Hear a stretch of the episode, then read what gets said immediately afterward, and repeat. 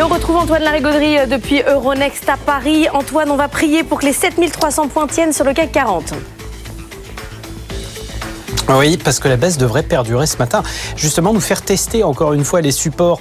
Euh, on a quand même eu un plus bas à 7280 sur la séance d'hier. On enchaîne trois séances de repli euh, successives et on revient sur nos plus bas de fin novembre. Désormais, séance du 29 novembre exactement.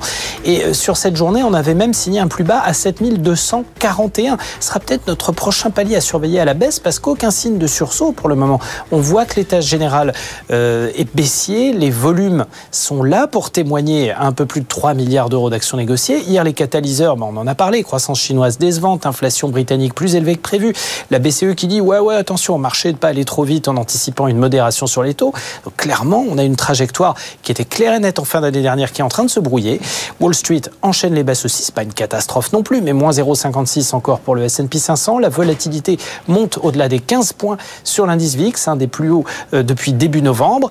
L'Asie est très partagée. Alors ça va un petit peu mieux à Hong Kong ce matin, donc on respire, mais le reste des indices, c'est très très mitigé. Donc le CAC est bien reparti pour un test des 7300 puis 7280 avant qu'enfin, ben, on l'espère, une dynamique haussière ne renaisse. Attention, hein, euh, sur les taux, Antoine, euh, il y a quand même des points de tension.